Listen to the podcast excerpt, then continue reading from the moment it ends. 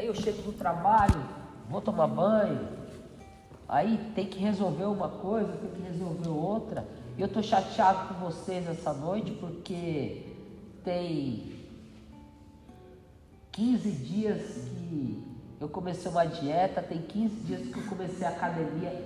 Todo dia eu tô indo na academia. E ninguém falou, você tá mais.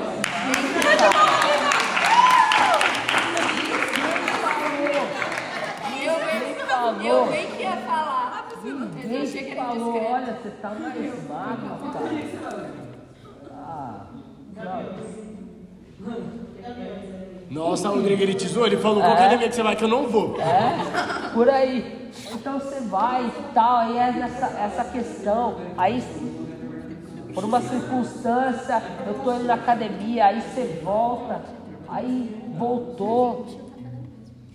Vocês ainda não chegaram nessa, nessa que você circunstância, não faz um mas você tem que pegar um, tem que pegar um boleto para pagar. Aí você tem que preparar o imposto de renda que eu tive que declarar semana passada. Enfim, você entra numa rotina meio neurótica de fazendo, fazendo, fazendo as coisas e parece que o tempo não vai ajudando. Quando você vê, deu 11 horas da noite, dá tempo de você tomar um banho, se você não tomou, a hora que chegou do serviço. E olhe lá. E olhe lá, dá tempo de tomar um banho. Né? Fica quieta, Roberta, fica quieta, Roberta. E aí você dorme. E aí você dorme. E no outro dia você continua a sua rotina novamente. Mas aí às vezes a gente tem ah, um outro propósito. Sei lá, ah, eu quero, de uma hora para outra você fala, eu quero aprender é, russo. Russo não, russo tá embaixo. Eu quero aprender japonês. Mas a sua agenda, ela tá completa já.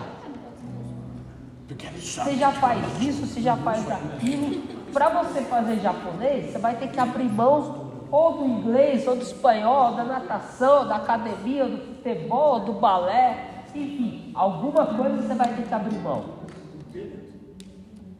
A questão é que a gente está nessa correria frenética. E essa correria vem, a palavra correria vem de correr, vem de carreira, de caminhada. E aí às vezes a gente, vocês são jovens, estão buscando uma caminhada profissional às vezes, ou aliás, vocês ainda estão na escola, vocês precisam é, progredir é, na parte educacional, e aí vocês estão lá estudando todo dia para tentar ser uma pessoa melhor, ter uma carreira é, promissora, seja, sei lá, médico, engenheiro, enfim, é, psicólogo, Bancário. é, bancário, Professor, professor. professor. Professor ganha mal, viu? Professor ganha mal. Eu aconselho você mudar de outra profissão. Nossa, cara. Isso é. Obrigado pelas bênçãos. Obrigado. Obrigado pelas bênçãos, Saraiva. Obrigado pelas bênçãos, Saraiva. Mas enfim. Aí às vezes você já está trabalhando. Aí dentro da sua empresa você procura é, galgando e é, atingindo metas para você buscando uma melhoria profissional e consequentemente uma melhoria de salário. né? Então a gente está sempre nessa correria da vida, seja é, na, na- na nossa rotina diária, seja no nosso aprendizado, seja na área de atuação de cada um aqui, você tem que estar sempre nesse, nessa, nessa frenética. Só que ah, o Novo Testamento, quando ele vai falar da vida cristã, Paulo muitas vezes compara a vida cristã com uma carreira, com uma maratona, em que a coisa mais importante de uma maratona de uma corrida não é como você inicia ela, mas é como você termina. É se você passa a linha de chegada. Eu lembro, eu lembro um- um- uma, uma maratona em um dos Jogos Olímpicos, eu não vou lembrar qual jogo, o jogo, os Jogos Olímpicos aconteceu isso, mas a última colocada foi a pessoa mais importante daquela corrida e a mais lembrada. Se perguntarem quem foi que ganhou a maratona daquele ano, ninguém vai saber dizer. Agora, se perguntarem quem foi a última pessoa que chegou, todo mundo vai saber dizer. Aqueles que acompanharam, evidentemente. Por quê? Porque era uma pessoa de um país desses pequenos que não tinha o preparo físico dos atletas que estavam lá para a corrida. E ela chegou tipo 10 minutos depois da última pessoa que tinha ultrapassado, cambaleando, em que os metros finais ela precisou ser amparada por uma pessoa, mas ela fez questão de ir até o fim e terminar aquela corrida. E nisso, então, eu queria que vocês abrissem em Hebreus, capítulo 12.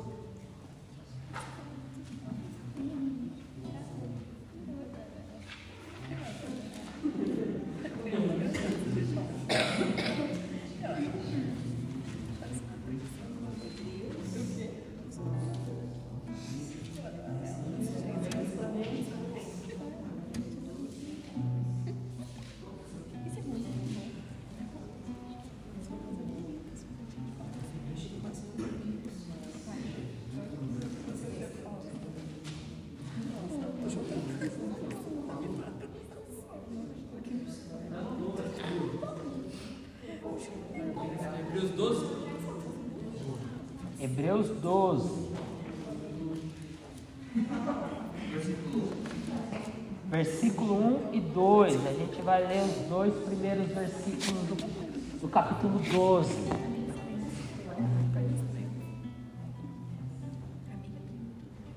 Então, todas as vezes que você vê a palavra caminhada, caminho, na- principalmente no Novo Testamento, ele diz respeito à nossa vida de uma forma, é, de- como um todo, é, da nossa vida cristã, como a gente vive a nossa vida cristã. Paulo, quando escreve a sua última carta, que é a carta de Timóteo, segunda Timóteo, é a última carta do Novo Testamento a ser escrita. Não está, aliás, a última carta que o apóstolo Paulo escreveu. É um apóstolo no final de sua vida, preso numa masmorra lá em Roma, esperando a sentença de morte, que era por decapitação. Ele escreve a seu filho na fé, Timóteo, dizendo o seguinte: Combati o bom combate, Nossa. acabei a carreira e guardei a fé. Quando ele fala, combati o bom combate, existem combates que a gente deve combater pelo Evangelho, e ele perseverou.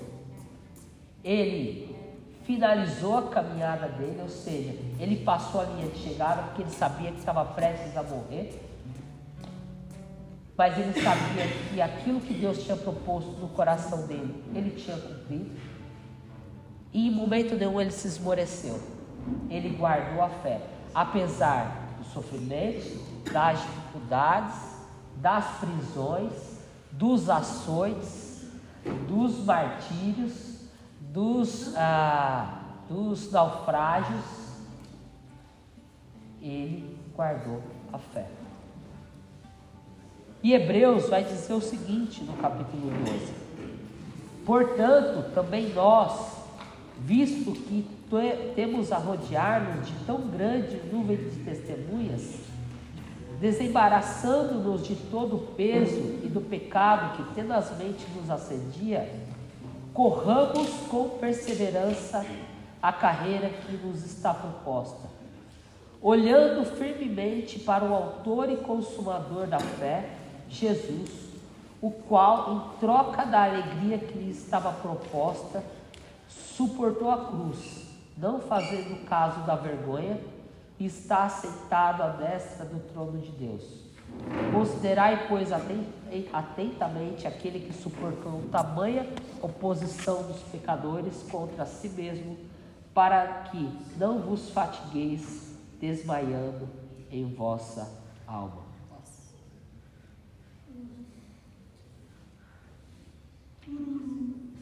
Hebreus diz, e a gente não sabe quem escreveu Hebreus, porque Hebreus é uma, uma das cartas, é uma carta anônima, não tem remetente, apesar de que grande parte dos estudiosos é, acreditam que foi o apóstolo Paulo que escreveu. Ah, eu fiz um trabalho ah, em cima de Hebreus na faculdade, e eu também acredito que seja Paulo que escreveu, pela semelhança literária que a gente tem com as cartas paulinas, mas não podemos afirmar. Mas por conta dessa, é, desse tipo de linguajar que é utilizado, é muito próprio do apóstolo Paulo. Então o apóstolo Paulo está dizendo o seguinte, se foi ele que escreveu Hebreus. Todos nós estamos cercados por uma multidão de testemunhas. Pessoas que aparentemente, aparentemente, não dão indícios de que nós somos o espelho delas. Ou às vezes dão indícios de que nós somos o espelho delas. De que nós somos os exemplos para elas. E ao lado dessa multidão de pessoas que está nos olhando e está vendo a nossa vida, de como nós estamos caminhando ao longo da nossa vida, aquilo que nós professamos como cristianismo, se aquilo que a gente fala é igual àquilo que a gente age, paralelamente a isso, nós temos essa corrida, essa vida cristã que nos foi proposta, que nos está proposta, que não não foi de graça. Porque ele vai dizer no versículo seguinte que por conta da alegria de Jesus de nos ver salvos e redimidos do pecado, de ter um povo comprado por ele com o seu sangue, ele suportou a cruz, ele suportou a vergonha, ele suportou o desprezo, ele suportou o sofrimento que era meu, que era seu, porque o pecado é meu, o pecado é seu. Não foi Cristo que pecou, fui eu, foi vocês. Ele deixa a sua glória, morre no madeiro para nos alcançar. Ele nos compra uma vida redimida com o nosso Deus. E o que, que a gente faz com essa vida? Que ele comprou com o sangue dele. É por isso que o autor de Hebreus vai dizer que para que a gente possa viver essa vida bem vivida, a gente primeiro, antes de tudo, ele vai dizer no versículo desembaraçando-nos de todo o peso do pecado, ou seja, deixando todo o embaraço. A gente precisa estar dispostos a abrir mão de tudo aquilo que nos atrapalha da nossa carreira ou da nossa vida cristã. E o que, que te impede de viver uma vida mais santa, o que, que te impede de viver uma vida que agrade a mais, a mais não, mas que agrade de fato o Senhor e que você precisa deixar. Porque é isso que o texto está dizendo. O texto está dizendo é que para que a gente viva uma vida de acordo com a vontade do Senhor, a gente precisa deixar esse embaraço. E aí cada um vai tentar dar a sua resposta pessoal para aquilo que está deixando atrapalhar essa comunhão com o Senhor. Aí é uma questão pessoal. Para alguns é o celular, para outros é, sei lá, é a preguiça mesmo. Enfim, a gente podia elencar uma série de fatores: pornografia, sensualidade, rede social, TikTok, Facebook, Instagram. Não, Facebook acho que só velho usa, né?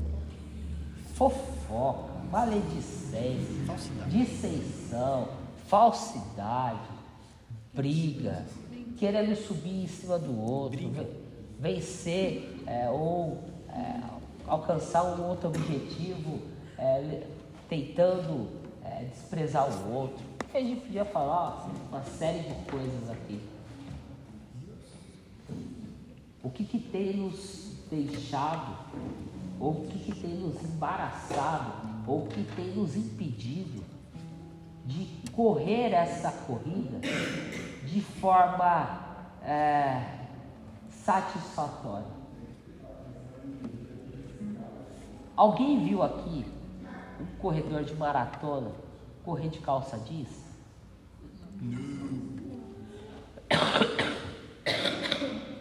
Nossa, tá em sintonia, hein?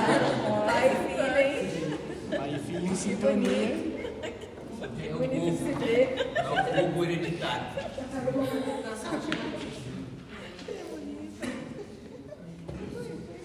Vocês não viram ele correr de calça jeans? Porque se for correr de calça jeans, vai atrapalhar. Tem aquelas corridas com barreira. Como é que a pessoa vai pular uma barreira daquela lá com calça jeans? Vai, vai tropicar na primeira vez que tentar pular. É igual eu a primeira vez que fui fazer esteira lá. Quase saí rolando. Eu quase saí rolando. O fone dele caiu no chão. Meu fone caiu no chão, não sabia o que fazer, fiquei desesperado. Eu fui tentar pegar, não estava acostumado. Quase rolei no chão. A bunda tá te humilhando aqui. É, Não, peraí que ele quase ele caiu assim, ó. pois é, Saí rolando real. Rolando no simples. pois é. E a academia lotada, era uma segunda-feira.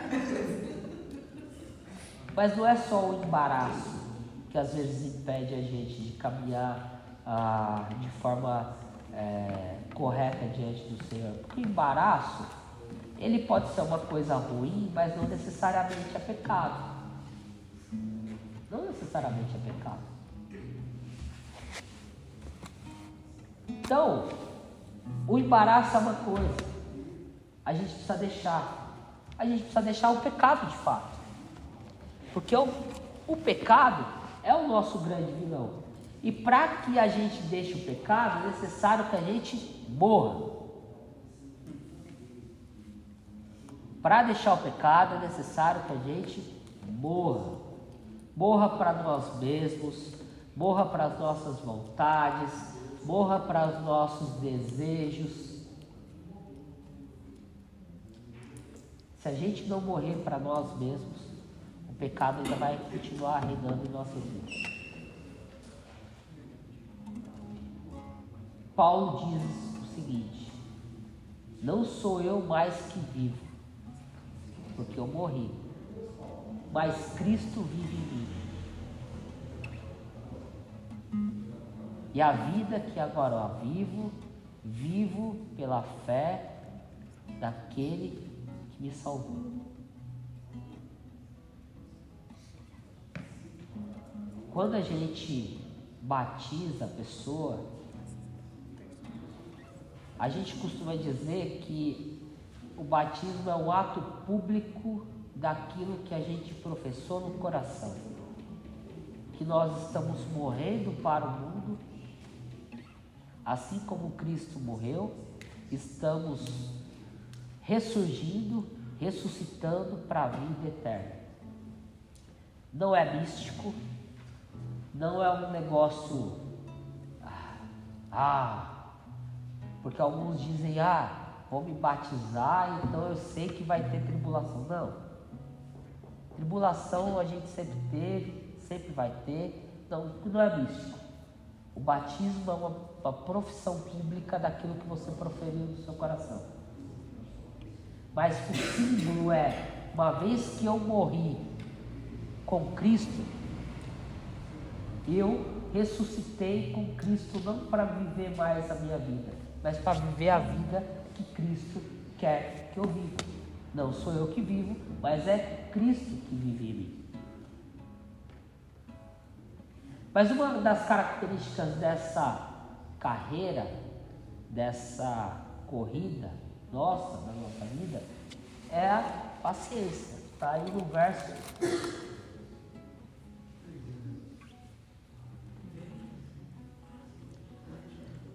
Ah,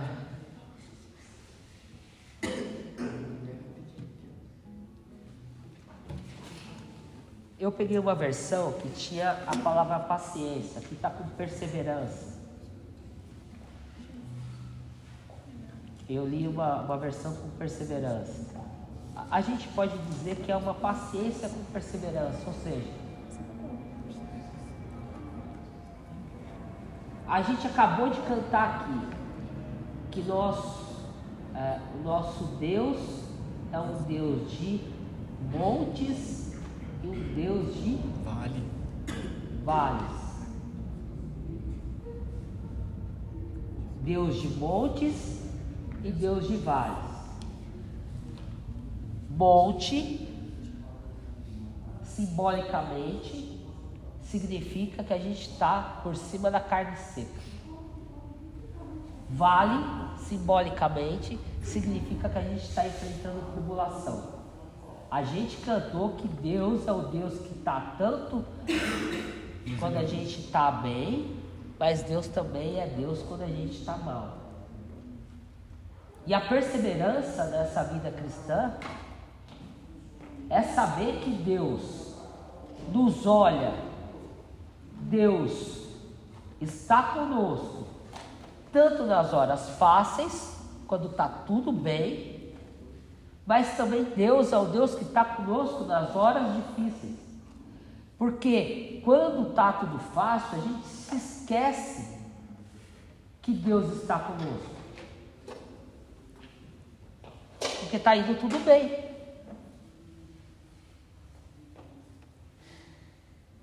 A gente começa a lembrar um pouco de Deus quando as coisas começam a apertar. E aí tem pessoas que não entendem por que, que a vida dela às vezes está mais para baixo do que para cima. Porque quando ela está mais para baixo, as coisas não estão dando certo, ela está na igreja, ela está orando, ela está aqui na terça, ela está aqui na quinta, ela está aqui no sábado, ela está aqui no domingo. Ela tá aqui quando não tem culto. Quando não tem culto, quando não tem culto, ela está em casa, orando, lendo a Bíblia, jejuando. Estou errado? Não. Vocês conhecem pessoas assim? Duda, pega o papel, pode. Vocês conhecem pessoas assim? Também conheço. Que só lembra de Deus quando, a- a- quando as coisas apertam. E quando acontece isso, o autor de Hebreus vai dizer que a gente deve continuar a nossa caminhada com perseverança. Porque a vida é assim. Não é porque a gente é crente que a gente não vai passar problemas, situações difíceis.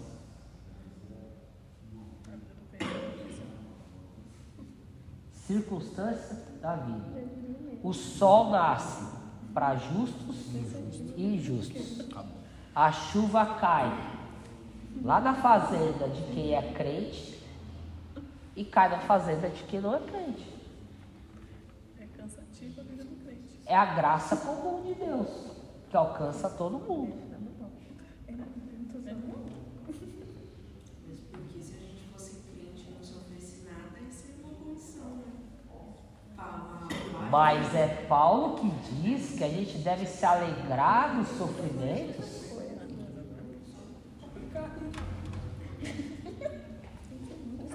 Tiago vai dizer a mesma coisa. Alegrem-se alegrem nas tribulações.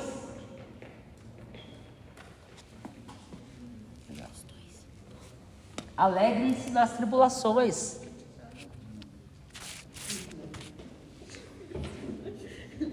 E a gente só consegue fazer isso, sabe por quê? Porque a condição da gente conseguir perseverar em meio às dificuldades é o que ele vai continuar dizendo. Ele começa a dizer no versículo 2: Sabe por que você corre essa carreira que está proposta para você? Sabe por que você persevera nessa caminhada cristã? Ou deveria perseverar, ou só vai perseverar com uma condição. E qual a condição? Se a gente estiver olhando firmemente para Jesus, o autor e consumador da nossa fé. A única razão pela qual a gente consegue viver uma vida cristã sadia, de acordo com aquilo que Deus coloca o nosso coração para que a gente viva é olhando para Jesus. É olhando para Jesus. Porque se a gente for olhar para as pessoas,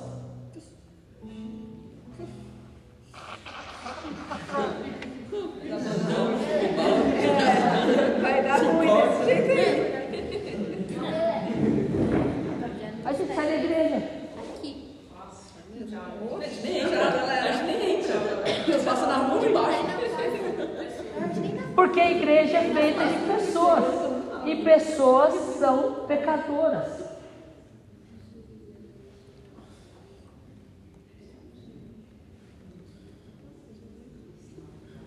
Pessoas são pecadoras. Olha, Rubinho, se, se você tivesse conversado cinco minutos com a Ana antes de fazer esse sermão, eu ia falar que ela tinha um caguetado para você. Sério. Ainda bem que você não falou. E também que vai ser de lá e você viu Tá vendo, amigo? Eu não tá vendo essa frase aqui. Certo. Eu, eu resisto. Obrigada, obrigada. Mas essa é a realidade. Eu, eu, eu é, é claro que a gente, a, a gente precisa ter o foco. O foco do corredor é sempre chegar ao final da corrida. Ah, o atleta ele treina com o objetivo de cruzar a linha de chegada. O cristão ele vive sua vida aqui na terra, apesar das dificuldades, apesar das, das, das desses altos e baixos da vida, apesar das circunstâncias, a gente também tem um olho, mas não é numa linha de chegada. A gente tem um olho em Cristo. Glória a Deus. É nele que a gente ceia. É nele que a gente anseia e espera e diz: Maranata, vem, Senhor Jesus. Porque a gente fala, por exemplo, do arrebatamento da igreja, e quando Cristo vier buscar a sua igreja, o arrebatamento é de uma forma coletiva, a igreja de uma forma coletiva subindo.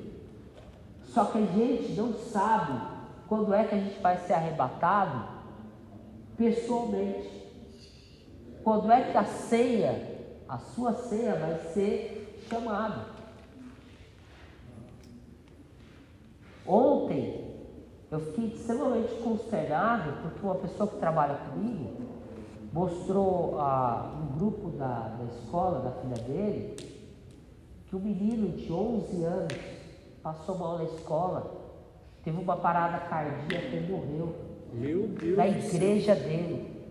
11 anos, uma parada cardíaca. Cristo voltou para aquele menino.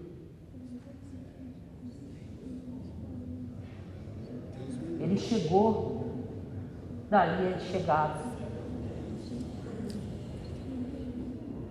E a reflexão que a gente precisa fazer é a seguinte: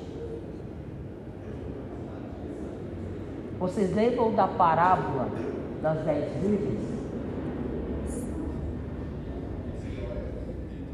Que Jesus contou? Vela, né? As virgens que eram prudentes e as imprudentes, as que se prepararam para quando o noivo viesse, e as que não se prepararam. E aí o noivo não veio durante o dia, o noivo veio à noite. Cinco delas estavam com o quê? Com óleo. As cinco imprudentes, ao invés de se prepararem, estavam fazendo outras coisas. E o final você já sabe. Porque a parábola ela tem o propósito de fazer, de trazer o ensino.